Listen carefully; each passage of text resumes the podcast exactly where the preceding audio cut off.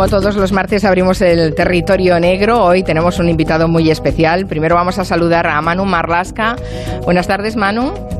¿Qué tal? Muy buenas tardes. Y a Luis Rendueles. Buenas tardes, Luis. Buenas tardes. Que nos uh, traen como invitado al comisario de Mossos Escuadra, Joan Carlos Molinero. Uh, buenas tardes, comisario. Muy buenas tardes. Vamos a hablar de los antidisturbios, del orden público y sobre todo al hilo de lo que, de lo que ha pasado en las últimas semanas eh, en toda España, pero muy centradas en, en, Cataluña, esas manifestaciones de protesta por el ingreso en prisión del rapero Pablo Hasél, que han tenido un carácter muy violento. El asalto a una comisaría en Vic, saqueos, robos en tiendas en el centro de Barcelona, el intento de quemar a dos agentes de la Guardia Urbana en la capital. Bueno, es especialmente eh, violentas estas manifestaciones y los Mossos de Escuadra, en especial sus antidisturbios, la Brimo, están en la primera línea frente a esta violencia callejera y también los políticos han cargado contra ellos. Así que hoy hemos querido escuchar a la otra parte, a los antidisturbios, en este caso representados por el comisario Joan Carlos eh, Molinero. Eh, creo, por lo que me han dicho Manu y Luis, comisario Molinero, que usted además es, es, un, es un agente muy veterano en los Mossos de Escuadra. Bueno, pues la verdad es que llevo 38 años en el cuerpo de Mossos de Escuadra, soy de la primera promoción desde la restitución de la, la, democracia y por tanto, pues sí, una larga trayectoria en el, en el cuerpo ya, sí. Uh -huh. Así que Manu y Luis seguramente habéis uh, abordado con él algunas cosas de actualidad uh, porque el 38 años en el cuerpo han dado para mucho, ¿no? Sí, además yo creo que el, comisario ha estado, eh, bueno, yo no sé, menos debajo del casco del Arro ha debido, o del Abrimo, ha debido estar en, todas partes en Mossos de Escuadra. Me consta que estuvo en la DIC, en la División de Investigación Criminal, me consta que estuvo también en unos años complicados además y donde se hizo un trabajo estupendo y lo que nos va a venir muy bien, estuvo en información, en la Comisaría General de Información de, de Mossos de Escuadra, que al fin y al cabo es la que lleva el peso, en la calle llevan el peso, lógicamente, el Abrimo y el Arro, pero detrás, en la labor de inteligencia en la labor de, de, dar caza a estos violentos es la Comisaría General de Información la que se encarga de ello. Exactamente. Vamos a centrarnos en lo que ha pasado en las calles de Barcelona, porque están siendo escenario en los últimos meses, bueno, quizá también años de protestas por diferentes razones que acaban con cada vez más violencia callejera. Eh, comisario, ¿quiénes son los grupos que protagonizan estos incidentes violentos? Bien, pues durante estas últimas manifestaciones que se han vivido en Cataluña en general, pero especialmente en la ciudad de Barcelona, lo que detectamos nosotros es una serie de, de personas, de manifestantes, que aprovechando el anonimato de una manifestación que se inicia de forma pacífica y que acostumbran a ser muy, muy multitudinarias, pues aprovechan al final de las manifestaciones o cuando ellos creen oportuno para causar uh, altercados, incidentes importantes y sobre todo y especialmente estos días enfrentamientos con el cuerpo de Mossos de Escuadra y con las diferentes policías locales de Cataluña, porque no hay que olvidar que aparte del, del ataque a la comisaría de Mossos de Vic y al intento de homicidio de un agente de la Guardia Urbana en Barcelona en las Ramblas, también otras policías locales, como por ejemplo la de, la de Lleida, pues también sufrió un ataque directo contra sus agentes por parte de estos grupos de personas violentas. Los primeros días de violencia en la calle, yo recuerdo que Manu Marlasca y Luis Rendueles hablaban de grupos que parece que estaban bastante, bastante bien identificados, eh, pero yo no sé si son los mismos que vosotros conocíais o es que han aparecido otros, Manuel Luis. Yo creo que hay un que se ha producido un poco una tormenta perfecta ahí en Barcelona, ¿no? Se han juntado las peores voluntades posibles en, en, en, con los peores grupos posibles. Yo creo que cuando le preguntabas a, a Joan Carlos Molinero de quién se trata, yo creo que no es un grupo homogéneo, sino que son un montón de, pequeños grupúsculos bastante residuales, pero capaces de hacer mucho daño, ¿no? Yo creo que hay más allá de los tradicionales independentistas violentos que hay, que ya se vieron después de la sentencia del procés, yo creo que ahí ha habido un conglomerado de anarquistas, de antifascistas, de grupos de extrema izquierda, antisistema, y todo eso, todo ese conjunto, todo ese conglomerado, eh, tiene un fin común que es al final eh, algo muy cercano al nihilismo, ¿no? a la destrucción por la destrucción. No sé si me corregirá el, el comisario Molinero. No, no, cierto, pero... cierto, tienes todas razones. Aquí nosotros encontramos una amalgama de diferentes tendencias uh, sociales, y en algún caso incluso políticas, y luego también encontramos lo que nosotros llamamos los oportunistas, es decir, personas que se eh, incorporan no a la manifestación pacífica, sino ya directamente a los incidentes y que en estas últimas fechas, como hemos visto en diversos medios de comunicación, pues aprovechan para saquear establecimientos comerciales. Por lo tanto, uh, se juntan a, este, a estos grupos más ideológicos que tienen como objetivo uh, ir en contra un poco de todo y de, todos, pues uh, también se, incorporan a estas manifestaciones violentas estos grupos mm, que ya no, ya no conforman tanto grupos, sino personas individuales que aprovechan para realizar saqueos. Hay, hay ocho personas en la cárcel, ¿no? Detenidos, creo que hay franceses italianos.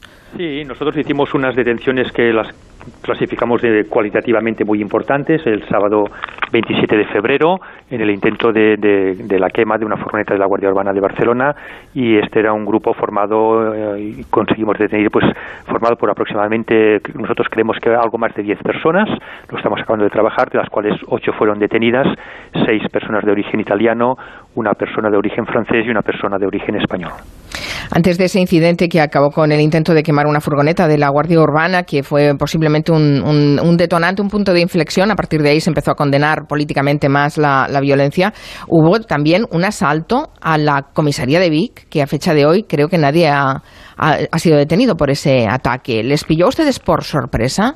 Bueno, este ataque se produce el primer día de las movilizaciones eh, y concretamente eh, es un ataque eh, total y absolutamente, creemos nosotros, improvisado, no planificado previamente y en el cual en el mismo momento de los hechos se produjo la detención de cuatro personas, de cuatro jóvenes que atacaron de forma muy, muy violenta la comisaría y los servicios de información de Mossos de Escuadra pues continúan trabajando, porque lo hacemos siempre así, pues para intentar identificar el resto de personas, que al final era un grupo que no iba más allá de las 25 o 30 personas las que atacaron directamente a la comisaría. Una comisaría que en aquel momento, como el resto de comisarías de nuestro país, no estaban protegidas por efectivos antidisturbios, porque no trabajábamos con esta hipótesis de que cualquier comisaría de Mossos fuera asaltada durante aquel día. Claro, es que yo creo que como, como policías y como periodistas, Manu y Luis, seguro que nunca en su vida han titulado una noticia diciendo que eh, eh, grupos de violentos intentan entrar a una comisaría. Lo lógico es que intenten salir de ella, no entrar, ¿no? Sí, hasta ahora sí. Yo quería preguntarle al, comisario, hay un, hay un porcentaje, yo creo que muy alto, de extranjeros eh, dentro del grupo de personas violentas que, que revientan o terminan las manifestaciones y que atacan a las fuerzas del orden. ¿Existe algún, perdón por la frivolidad, ¿existe algún turismo revolucionario, algún turismo de cóctel molotov? ¿Hay algún tipo de... o son gente que está instalada en Barcelona hace tiempo? Mm, nosotros trabajamos con, con, la hipótesis, con la línea de investigación de que, bueno, concretamente el grupo este de, personas italianas y el francés detenidos mm. eran gente, eran personas que llevaban ya mucho tiempo eh, viviendo en Cataluña, gente que llevaba desde el año 14, 2014, 2016, 2018, por lo tanto, gente afincada aquí en Barcelona o en su área metropolitana y que por lo tanto pues estaban podríamos decir integrados en lo que es la, sociedad de acogida en la que estaban viviendo. Eh, no detectamos en esta ocasión eh, ningún tipo de movimiento de, organizaciones o de grupos violentos eh, de ninguna categoría o de ninguna clasificación social que hayan venido expresamente o que hayan venido para aprovechar estas manifestaciones que se han producido estos días sino que estamos hablando de que mm, a pesar de que muchos de ellos o algunos de estos detenidos efectivamente son extranjeros, algunos también de los detenidos que producen los saqueos también lo son, pero es gente que está residiendo ya en nuestro país y por tanto descartaríamos este concepto de, turismo violento que viene a Barcelona o que viene a Cataluña a producir altercados. Eh, por poner un poco, perdona, eh, eh por poner un poco de contexto, el seis de los detenidos eran italianos, eh, llevaban aquí tiempo, y es que en Italia eh, la policía lo tiene mucho más fácil que en España. ¿Por qué? Porque las leyes antimafia, que también se aplican a lo que ellos llaman el crimen organizado, y los anarquistas para Italia es crimen organizado, permiten a la policía, por ejemplo, intervenir un teléfono de manera administrativa, sin ninguna autorización judicial, o hacer un registro prospectivo, es decir, un registro a ver qué hay dentro, sin ninguna autorización judicial. Eso hace que la presión en Italia sea mucho mayor y en cuanto esa presión la notan, se vienen hacia Cataluña, buscan un refugio en algunas de las cientos de casas ocupas que hay que dan COVID a esta gente y aquí están latentes hasta que pueden actuar. Sí, esto es así. Efectivamente, la legislación en Italia y la legislación en España son, son distintas, igual que es, distinta también en Francia, ¿no? Pero, de hecho, este es un modus operandi, podríamos decir, que cualquier delincuente eh, pues, mínimamente organizado acostumbra a realizar. Es decir, dentro del ámbito de la delincuencia común y organizada, también se produce este movimiento de personas a países en los que la legislación eh, penal o la legislación judicial, y en algunos casos también la actividad policial es distinta. Eh, yo quería recordar que estamos hablando con el comisario de Mossos Escuadra, Joan Carlos Molinero, que lleva tantos años como el cuerpo funcionando en él, y, que los Mossos Escuadra están pasando por situaciones eh, de, amor-odio, ¿no? Fueron los héroes que velaron para que no hubiera incidentes el 1 de octubre, poco menos eh, que se convirtieron en el enemigo cuando hicieron frente a las protestas por la sentencia del de, el 1 de octubre. Yo no sé si ha habido en Cataluña, se sienten ustedes desde Mossos que ha habido un, la quiebra del principio de autoridad, si no se está respetando a la policía. Eh, mire, primero todo, me, gustaría decirles que nosotros continuamos siendo la misma policía de los atentados terroristas de agosto del 2017, de los uh, incidentes uh, producidos después de la, de la posentencia y de los incidentes producidos durante estos días. Somos el mismo cuerpo de policía y tenemos la misma filosofía de trabajo y el mismo concepto de trabajo de proximidad con nuestra ciudadanía. Uh, es cierto que durante, eh, en, según, en, según, qué episodios, pues se visualiza uh, mediáticamente pues uh, grupos de personas que te aplauden y según qué episodios se visualiza mediáticamente pues grupos de personas que te atacan y te, asaltan una comisaría o intentan quemar vivo a un policía. Pero en definitiva nosotros siempre siempre partimos del mismo concepto. Eh, estos grupos de personas violentas que atacan una comisaría de Mossos de Escuadra, en el caso de Vic eran 25 o 30, en el caso de la ciudad de Barcelona los últimos días han sido grupos de 150 o 200 personas violentas. Mire, eh, quedan 7.550.000 ciudadanos en Cataluña que creo que ven a su cuerpo de policía como una policía seriosa, una policía profesional, una policía que trabaja día a día para garantizar la libertad y la seguridad de sus ciudadanos. Y por tanto nosotros nos vamos a mantener fuertes y nos vamos a mantener constantes en esta forma de entender nuestra profesionalidad frente a estos grupos de personas que quieren, en definitiva, pues dañar la imagen de la policía en Cataluña. Ustedes son los mismos, efectivamente, pero sí que ha cambiado el discurso político. Por ejemplo, su propio jefe político, el conseller de Interior, reconoció eh, que, que, los Mossos estaban en la mesa de negociación para la entrada de la CUP en el gobierno a cambio de, por ejemplo, la disolución del Abrimo por ejemplo. Sí, sí, evidentemente eh, declaraciones políticas ah, de todo tipo las hay siempre, las ha habido ahora y las ha, habido antes y las continuarán habiendo después. Pero insisto que nosotros trabajamos desde nuestro ámbito de profesionalidad, eh, hemos hecho un trabajo muy importante interno de aislarnos de todo este ruido político, mediático que se ha producido al entorno de estas movilizaciones e intentar continuar demostrando a la ciudadanía en general y evidentemente, evidentemente a los políticos que nos gobiernan de que somos un cuerpo de policía profesional y que nosotros vamos a continuar trabajando en el mantenimiento del orden público, en la restitución de la seguridad ciudadana en, nuestras ciudades y sobre todo uh, vamos a seguir trabajando uh, dando cumplimiento a aquellas órdenes judiciales que, que vengan dictaminadas por la autoridad judicial correspondiente. Y hay que cambiar ese modelo de orden público, ya sabe que también hay la discusión política al respecto. Bien, el modelo de orden público, igual que otros modelos uh, de funcionamiento de los cuerpos policiales, lo que hay que hacer es, creo, es irlos adaptando a las circunstancias sociales de cada momento. Y nosotros en esto hemos sido siempre eh, muy, muy, eh, hemos trabajado siempre con mucha precaución y con mucho interés en eh, bueno en hacer auditorías constantes en realizar informes de cada una de las actuaciones eh, de orden público que se realizan en especialmente en la ciudad de Barcelona haya o no haya personas heridas y por lo tanto este trabajo constante y permanente de intentar determinar si el modelo de orden público que hay en cada momento uh, es el necesario para adaptarnos a las circunstancias sociales es un tema que lo tenemos muy muy muy muy en primera página muy muy al día en, la organización de la prefectura de la policía. Y por lo tanto eh, nosotros al final eh, en, en, su momento trabajábamos con un material antidisturbios que es utilizado por muchas policías europeas que son las pelotas de goma. Eh, como usted sabe pues llegó un momento que el Parlamento de Cataluña pues eh, decidió suspender la utilización de este tipo de armamento para las unidades de orden público. Nos dotamos de otro tipo de armamento que es el el, FUAM, que es un tipo de arma a, a más corta distancia y que tiene un, un objetivo pues de, mantener, intentar mantener a los violentos a lo más alejados posibles de, las, de, de los efectivos policiales que intervienen en cada, en cada situación y, y, ahora estamos trabajando con este modelo.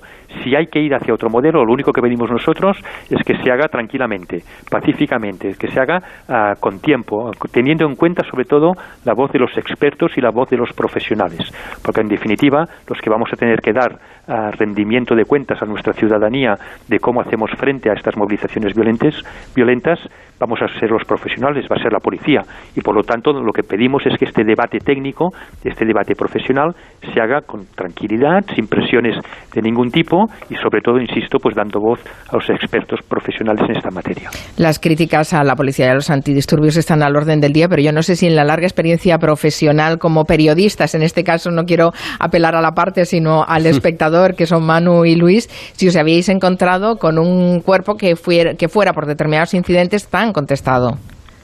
Como los Mossos. Como los Mossos estos días, la, sí. La policía en cada actuación que hace, creo. No, ¿Sí? no, no sé Luis qué O sea, no es ninguna... No, pero hay una parte. No son hay una- sí, la policía, la policía es- eh, siente ese, ese tipo de presión, pero yo creo que los mozos eh, hace tiempo que viven en un sándwich, ¿no? Entre la presión de esas Claro. críticas que se hace a cualquier policía y la falta de respaldo o ponerse de perfil en algunos casos. Cualquier policía quiere que el poder político, que al final eh, la Consejería de Interior o el Ministerio del Interior en Madrid o lo que sea, cualquier policía respalde. quiere sentir el respaldo de, de- de expreso, ¿no? Y eso es lo mejor para cualquier policía. Luego hay circunstancias y yo creo que los mozos llevan navegando en un mar bastante revuelto, pues, pues bastantes años, bastantes años. Pero pensemos, años. pensemos además, Luis y Mari Carmen, y el, el comisario creo que estará de acuerdo en que eh, los policías y los policías estos días que están en la calle tienen que tomar decisiones críticas en segundos. Sí. Decisiones críticas. Y cuando uno adopta en la calle una decisión crítica, lo menos que espera es el respaldo. Uno no puede eh, en- sentir una espada de Damocles encima cuando tiene que tomar una decisión crítica en muy pocos segundos. Y una decisión además que puede provocar un- un- un- una verdadera tempestad. ¿no? Pensemos en, en- en- en la comisaría de Vic. La comisaría de Vic, como muy bien ha dicho el comisario, ahí no había efectivos antidisturbios, no había gente especializada en ese tipo de, conflictos. ¿no? Bueno, pensemos qué habría pasado si alguno de los policías de la comisaría de Vic pues saca su franchi reglamentaria, no sé si será una franchi o no, una escopeta e intenta repeler a, a los atacantes cuando ven peligro su integridad. ¿no? Esa decisión que se toma en segundos, evidentemente ellos no la tomaron y tomaron la buena decisión de no agarrar el arma, necesita el respaldo, el respaldo de sus superiores, el respaldo político. Y los mozos, como te decía Luis, viven en un sándwich permanente. Me gustaría eh, poner eh, también sobre la mesa otro tema que me ha sorprendido en los últimos días, porque a raíz de, estos incidentes, por un lado, bueno, estaba también quien se apropiaba del relato o quien hacía el relato, y por un lado había todos esos manuales de cómo los antisistema eh, se organizan para atacar a la policía, y por otro lado han aparecido también todos esos manuales que lo llaman, creo, el síndrome o el mito de Sherwood, que es como la propia, ah, los propios antidisturbios provocan incidentes violentos entre los manifestantes. A ver, comisario, esto del síndrome de Sherwood, ¿usted lo ha oído? Una bar- sí, lo hemos oído y es una barbaridad más y un despropósito más.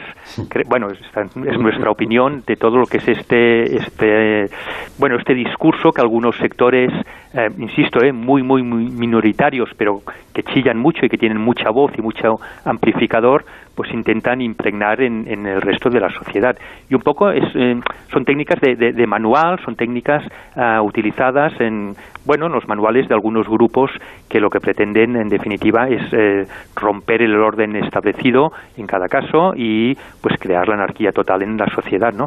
Pero, como decía antes, ah, aquello que nosotros analizamos y creemos que se puede llevar ante la justicia porque puede ser constitutivo de algún tipo de delito, algún tipo de calumnia o un tipo de incitación a la violencia, lo hacemos y del resto lo que intentamos pues es aislarnos de este, aislarnos de este ruido y continuar trabajando con profesionalidad.